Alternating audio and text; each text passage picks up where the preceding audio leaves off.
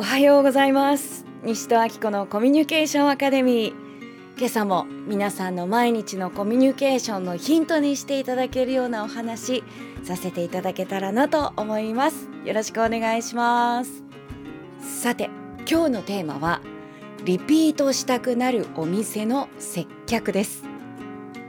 まあ、今回はですねお店というか歯医者さんに昨日行ってきたんですね。というのも朝起きて、えー、お化粧してましたら、まあ、あのちょうどですねこう太陽がよく入るところが化粧するスペースがあるんですよ。それで まあ、よく見えるんですね顔がね、えー、いろんな意味で。そうすると歯にすごい茶渋がついてることに気がつきましてこれはひどいと。こんなについてたんかっていうね、え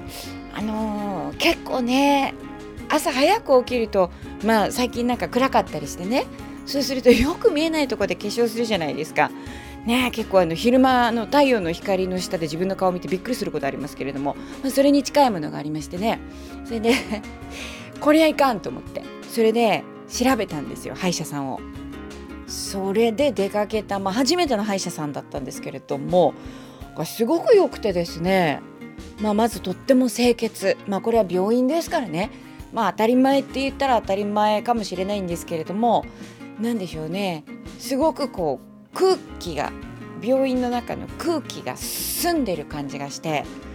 あ綺麗なところだなと、うん、まずそこで印象がとても良かったんですよね。そして、えーとタオルを顔にかけてくださる時に「あこれからタオルをおかけしますね」とか「タオルをお取りしますね」とかその一つ一つの動作をまず説明してからやってくださるんです。それでこうまあ歯医者さんってね私はそんなにあの苦手意識ないんですけれども結構苦手な方多いじゃないですか。で不安な方もいらっしゃると思うんですよね。で、まあ、やっぱりこう体を触られるっていうのは、うん、しかもこう目が見えない状態になってねやっぱり不安が大きくなると思うんです。うん、そういう時にこうああの水分水分とおっしゃったかなをこう吸い取るために左の頬にこれをこう刺しますねとかまあ、本当に逐一ですね丁寧に説明をしてくださるのがすごくいいなってあの思ってました。でまあ、うん、それはね割と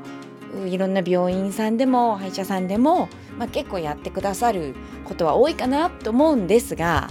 いやまあそんなことないな。必ずしもでもないですね、まあ、でも、うん、割と多いと思うんですけれども私が昨日感動したのはですね、まあ、歯のクリーニングだったからプラークっていうのがね思考のことですね。うん、このプラークをしプラークってご存知ですかっておっしゃるんじゃなくてプラークってあのお聞きになったことがあるかもしれませんけどって言われたんですよね。でここで私のですね言葉センサーはピピーンと立ちまして「あのプラークってご存知ですか?」って尋ねちゃうとあいや知りませんっていうふうに相手に何かができないっていうことを直接発言させることになりますよね。でもそうじゃなくってプラークっていうのをお聞きになったことがあるかもしれませんがって言われると、うん、そのこちら側が何かを知ってるとか知らないっていうことを直接言わなくって済むんですよね。これ伝わってますかね？つまり相手に知らないっていうことを言わせないそういう質問の仕方をしないっていうのは接客業においてはとても大切なことかなって思います。あんまりその自分が何かができないとか知らないっていうのは気持ちのいいことではないですよね。一般的には。うん、その言い方をしてくださった時にお？っと思ったんですね。いいいいな今の表現。さらに感動したのはその私のね歯並びがあの悪いところがあってそこにやっぱり思考がプラークがいっぱい溜まってたんですよ。でそうするとそういうのって歯周病になったりねしますよっていうお話なんですがあのこの左側の歯並びがっ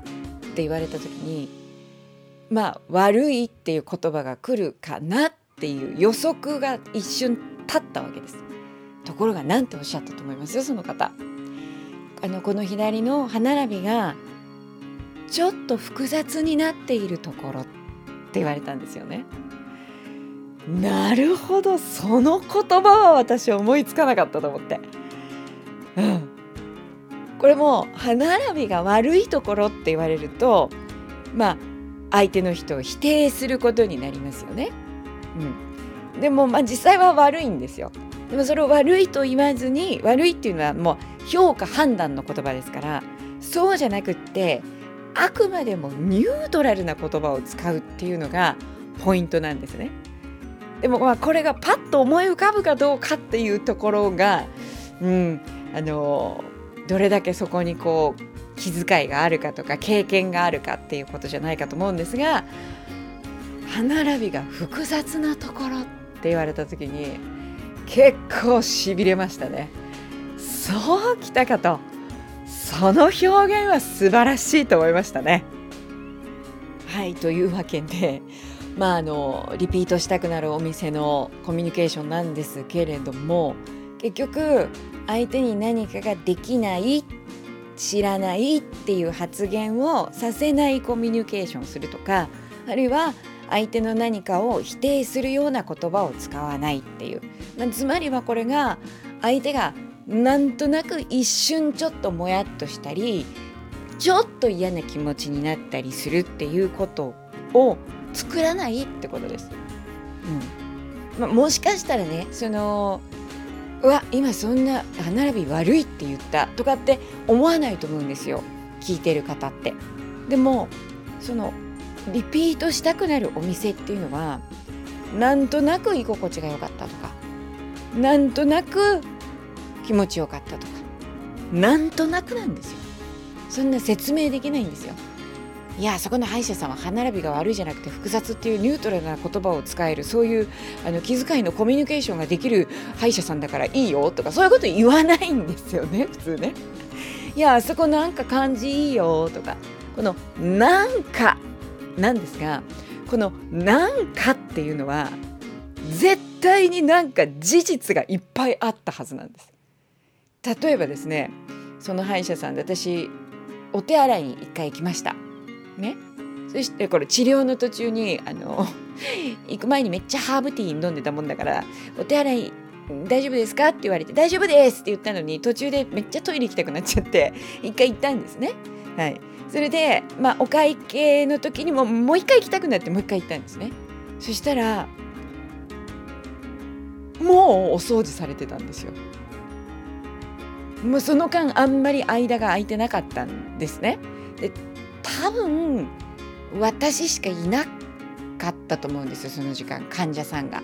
だから他の方いらっしゃらなかったと思うんですけれどもすぐにこうお掃除してくださっててまたものすごい綺麗な状態にお手洗いがなってた、うん、そういうのも印象がいいなんとなく気持ちよかった清潔だったっていうところを感じた理由の一つだったりすると思うんですね。それをそんなにですね人は意識的に一個一個こう確認してないですからそういうのを総合してなんとなくいいお店だったなんとなく心地よかったのなんとなくっていうのを感じるんですね。はい、しかしこのなんとなく良かったっていうのを作るのはもう細かなことの積み重ねだと思います。はいまあ、そういう意味ですごくですねいい歯医者さんに出会えたなという非常に嬉しい体験でございました。まあこれはお店の接客コミュニケーションのみならずいろんな場面で活用していただけるかもしれません。よかったら今日実践してみてください。というわけで西戸明子のコミュニケーションアカデミー。今日も聞いてくださってありがとうございました。さて西戸明子コミュニケーションアカデミーではマスタークラス第3期がいよいよスタートいたしました。とは言ってもまだガイダンスが終わっただけですからね。全然まだご参加間に合います。あなたも一緒に半年間みっちりたっぷり聞く話す一緒に学んでいきませんか？自分との関係周りの方との関係が改善するコミュニケーション能力が上がると仕事も恋愛もきっとうまくいくはず。皆さんと一緒に学べることを楽しみにしています。今日も聞いてくださってありがとうございました。西戸明子でした。